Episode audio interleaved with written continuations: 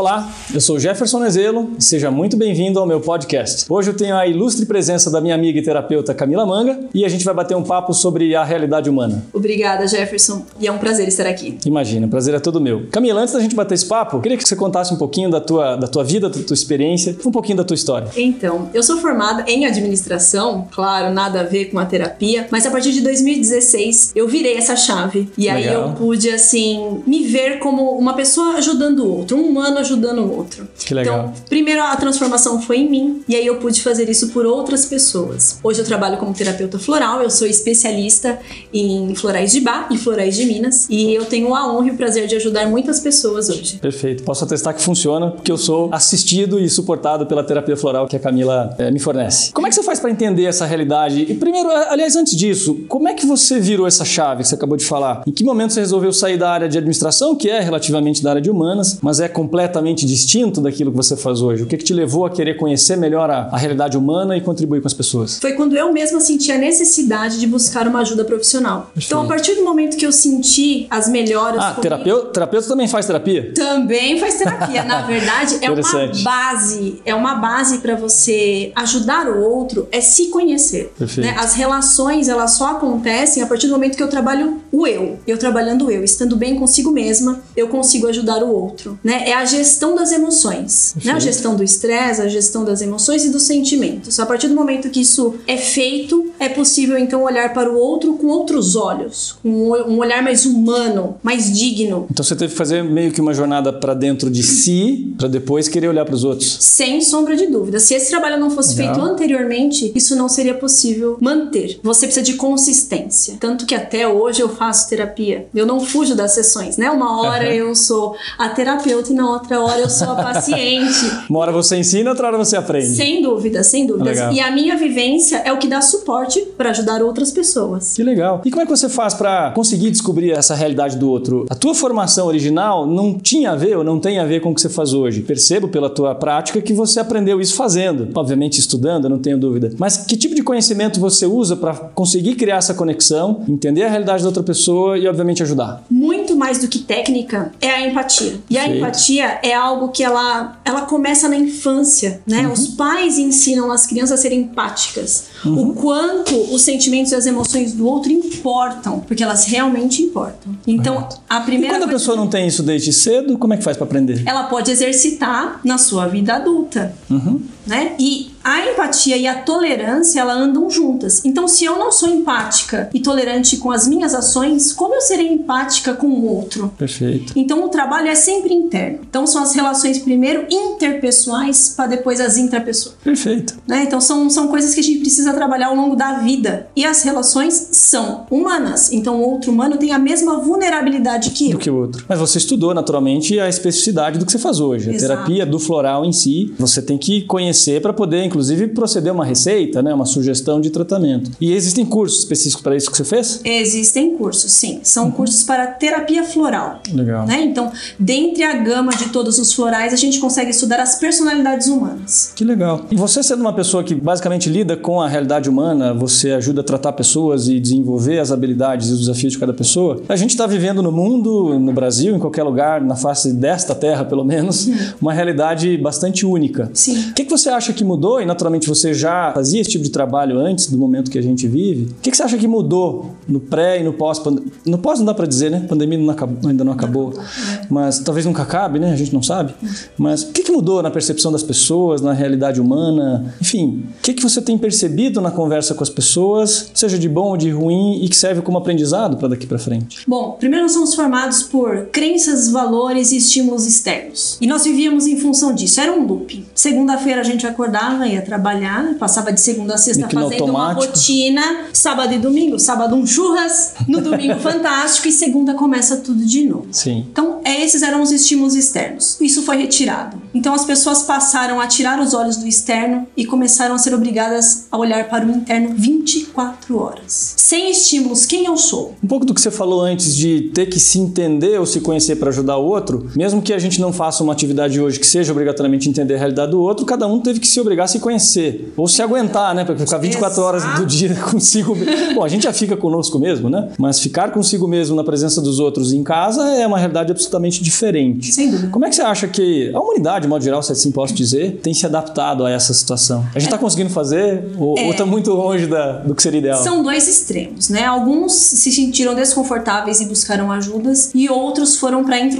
introspecção geral, por exemplo. É mesmo? É, muitas pessoas realmente não querem mais nada, perderam a alegria de viver, não se sentem confortáveis no ambiente que estão. Isso é uma questão de autorresponsabilidade. Né? As ações que a gente tem hoje, elas vão ser colhidas depois. Perfeito. E talvez o que você quer dizer é que a, a consequência dessa introspecção, dessa dificuldade de lidar com o momento, pode não aparecer já. Exato. Mas pode criar um trauma para a vida, por exemplo? Sem dúvidas, sem dúvidas. Esse start da, da, da pandemia, ela trouxe três situações. Instinto de sobrevivência, ele dá três situações: luta, fuga ou congelamento. Então, em algum momento, nós estivemos ou estamos em ambas as situações ou em uma delas. Você não vive todas elas ao mesmo tempo. Não, não dá, porque Fuga, luta, luta congelamento. e congelamento. É, Entendi. é o que o animal faz. Diante de uma ameaça, ou ele luta, ou ele foge, ou ele paralisa. Ou Então, seja, a gente está vivendo nesse momento o nosso instinto mais básico, então. primário, instinto de sobrevivência. Sistema límbico, então, posso dizer, Sem está tomando conta da nossa realidade. É, na verdade, o reptiliano é o que faz a gente manter em pé. Perfeito. E o que, se você puder o dizer um pouquinho dos as nossos. emoções, Correto. né? O Pra- neocórtex pra nosso- é a racionalização, né? Para a gente entender um pouquinho, para o nosso público ter clareza, o que é o sistema reptiliano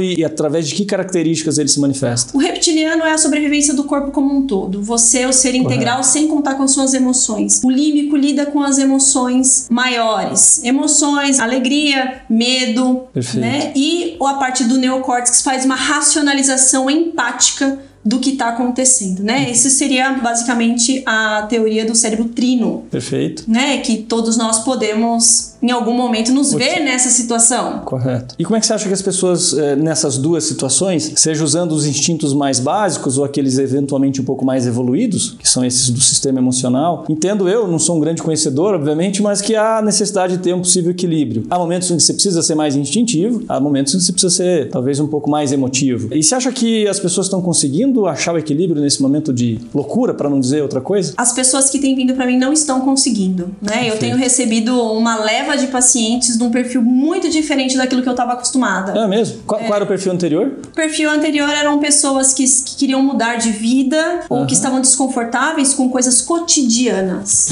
Agora elas não estão se acostumando com o cotidiano porque os estímulos externos são outros. Isso tem as obrigado a buscar algum tipo de apoio ou, dúvida. ou às vezes a própria família fala vai cuidar um pouquinho de si porque não Então, tá legal. agora o perfil é outro. O próprio indivíduo está sentindo a necessidade Legal. de buscar ajuda. Ele vem de livre e espontânea vontade, que é isso que faz funcionar. Uhum. Não, não existe terapia nenhuma que faça milagre, a não ser que a pessoa queira fazer isso. Tem que existir a predisposição. Existe. É Óbvio, não igual- existe milagre para nada, né? Exato. Muito menos é para terapia. o lance do ovo, né? Aquela, aquele, aquele exemplo do ovo. Qual é? Ah, o ovo, quando o estímulo vem interno, a gente começa uma vida, Aham. né? Nasce um pintinho. Sim, Se o estímulo vem externo, perde-se uma vida. morre a vida. Morre a vida. Então precisa partir de dentro pra fora e não de Eu fora. fiquei com dó de fritar um ovo agora. Puxa vida. Não, tô brincando, mas é, a realidade é. A referência é muito válida. É. E, o- e o momento, então, é de se cuidar para que o estímulo venha de, de dentro. Porque se ele vier de fora, a gente. Porque imagina o Pode seguinte: se todos nós vivemos estímulos externos, quem sou eu? Eu não tenho a minha essência. Eu não sei quem eu sou, eu, eu vivo em função de outros, isso não faz sentido algum.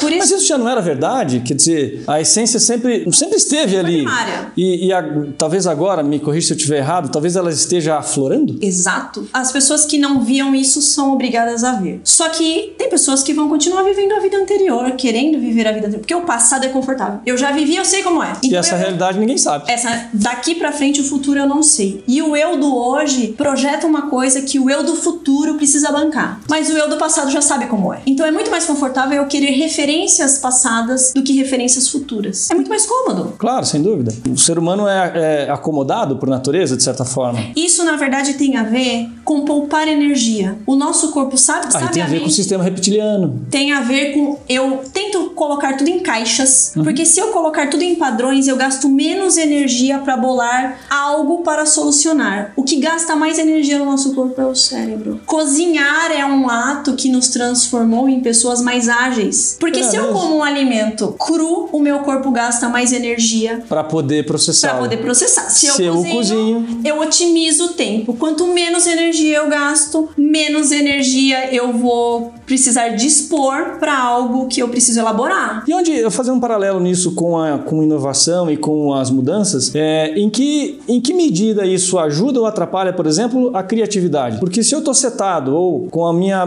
com a minha mente, o meu pensamento ajustado para manter a minha energia, isso significa que eu não fico pensando em coisa nova. Faz sentido esse raciocínio ou o exercício de desenvolver e melhorar vai contra a nossa natureza? É, nós nascemos criativos e perdemos a criatividade por sermos colocados em rótulos. Porque a gente tem que ser normal. O que, que é ser normal? que que é Estar normal? dentro de Eu não sou natural. Eu deixo de ser normal. O certo seria para ser natural. O que é o seu natural? O que faz parte da sua consistência, da sua existência? É Perfeito. único. São necessidades únicas que o Jefferson tem, que a Camila tem, e que ninguém pode suprir a não ser nós mesmos Perfeito. né? Então, diante de toda essa situação, para sermos criativos, a gente precisa pensar um pouco, não diria fora da caixa, mas diria quanto tempo a gente consegue pensar diferente do que a gente pensa? Qual foi a última vez que nós mudamos de ideia? Mas qual o gatilho para fazer isso acontecer? Porque nem sempre ele é, e aí talvez isso ligue com a terapia, nem sempre ele é natural, nem sempre ele é, para usar o sistema reptiliano, instintivo. E às vezes a gente tem que ser colocado ou ser forçado em situação diferente do corriqueiro para poder mudar. A própria pressão, a pressão ela é importante. Você tem caminhos, quando você, você é pressionado a fazer algo, você precisa optar Claro. por ações. E de alguma forma, essa pressão ela é importante para que a gente mude o mindset, vamos dizer assim. Pra usar uma palavra nem tão da moda, mas ainda Então, está em voga, é, né? exato. Para não usar um reinventar, um novo Isso, normal. Um novo normal. É, vamos, vamos, vamos É, eu particularmente não gosto Eu muito, não mas gosto. é, a gente tem que usar, né? Exato. Vira meio modinha, né? Vira. Então, de alguma forma, se a gente fizer a mesma coisa, né? Einstein já dizia, se a gente fizer as mesmas coisas e esperar resultados diferentes, é isso, é insanidade. Claro. Nós vamos chegar no mesmo lugar. No mesmo lugar. Quem sobrevive, como diz Darwin, é o adaptável. Não mais forte, não melhor, não. É o adaptável. Correto. Então, a situação exige que eu faça algo diferente do que eu fazia antes. Por que não fazer? Aham. Quem disse que eu tenho que fazer a mesma coisa igual? É questionar. É o nosso, o nosso lado questionador que vai colocar em voga exatamente essa questão da criatividade, nos Você acha que dá pra tentar, com esse momento que a gente vive, ou ainda tá passando, ou vai passar talvez por um bom tempo, criar um novo capítulo? Quem somos nós para questionar a lei de Darwin? Mas é, que dá pra abrir um novo capítulo? Sem a dúvida. mudança no modelo de adaptação e na percepção da realidade é diferente, talvez, do que há muito tempo atrás? Sem dúvida, parte os, das os pessoas. padrões de referências de Darwin não são os mesmos que os nossos. Embora Correto. as questões humanas sejam as mesmas, Se Darwin fosse vivo ho- hoje, o que que você acha que ele pensaria, na sua visão? Eu ainda acho que a fase do adaptável ela é útil em qualquer fase da vida.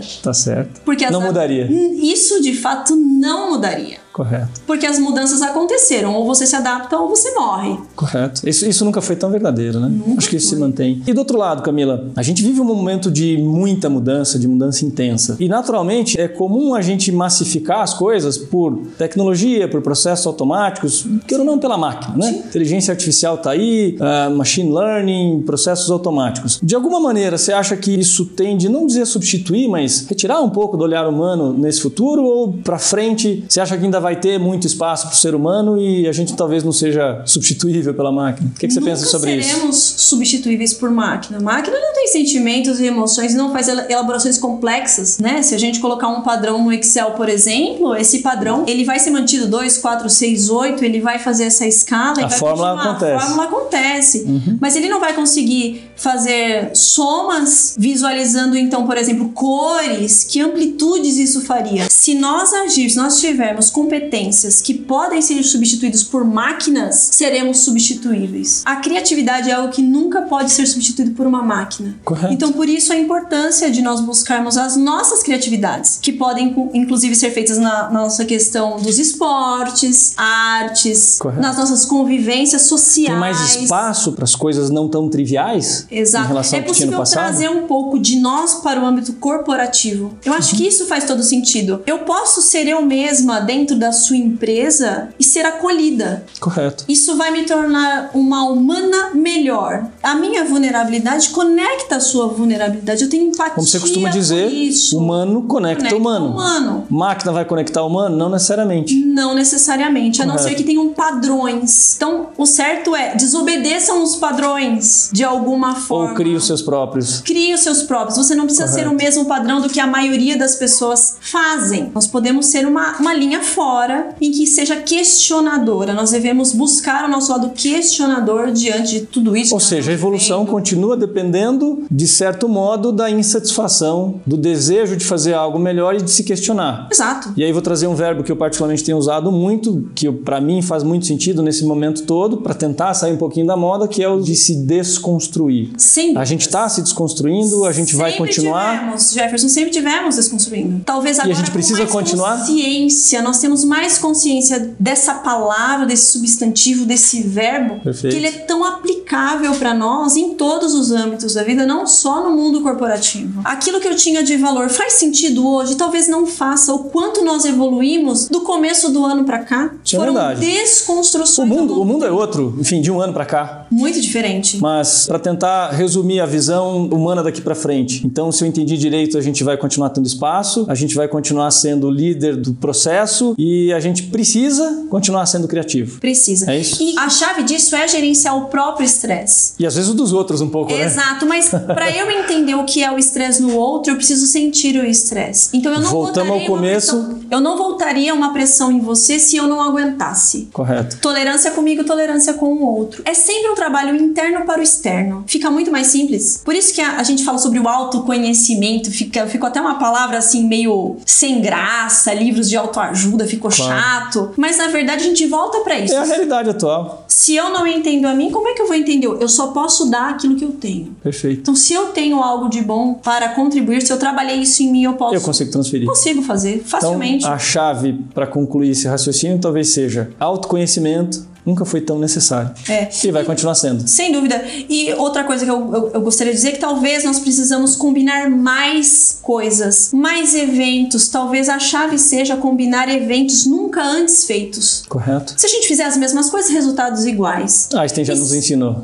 E se nós abrirmos, ampliarmos tudo isso, será que essa não seria a chave para resultados de sucesso se fizermos combinatividades diferentes? Isso é uma boa pergunta. Para quem está nos assistindo, se quiser, pode e deve responder. Acho que a gente teria condição de continuar essa conversa para pelo menos mais uns cinco dias de podcast. Sem dúvidas. Infelizmente, o tempo precisa ser encerrado. Camila, algum ponto que você queira ressaltar ou alguma mensagem que talvez tenha faltado? Olha, eu acredito que, de modo geral, tudo a gente abrangiu aqui de uma forma bem clara, bem objetiva, e que tudo isso que está acontecendo é, pode ser algo de estímulo para melhorar ou para manter como estivermos, mas somos livres para arcar com as consequências que teremos daqui para frente. Correto. Como diz um, um outro amigo que também foi entrevistado, o Ricardo, vocês vão poder ver depois, ele trouxe uma frase muito bacana. O risco é a escolha. Exato. E se você não escolher, você vai acabar sendo escolhido. Exato. Uma frase que eu escutei é muito pior a gente errar por não fazer do que por fazer. Perfeito. Né? Então é Então, a gente vamos fazer, aproveitar. vamos continuar sendo fazedor e vamos escrever a nossa própria história. Dúvida. Camila, muitíssimo obrigado. Uma pena a gente precisar encerrar em função do tempo, porque teríamos de novo papo para ficar aqui dois dias. Mas foi um prazer enorme te ter aqui, agradeço. Prazer foi meu, Jefferson. Espero que você possa vir mais vezes. Estarei aqui à disposição, é só me chamar, eu volto. Muito obrigado. Gente, quem quiser acompanhar mais, pode nos ver nos canais do YouTube, do Instagram, do LinkedIn, nas plataformas, obviamente. Jefferson Nezelo, só me procurar que vai estar tudo lá. Quem quiser achar você, Camila, procura por onde? Camila Manga Terapeuta, você pode me procurar no LinkedIn, Facebook ou Instagram.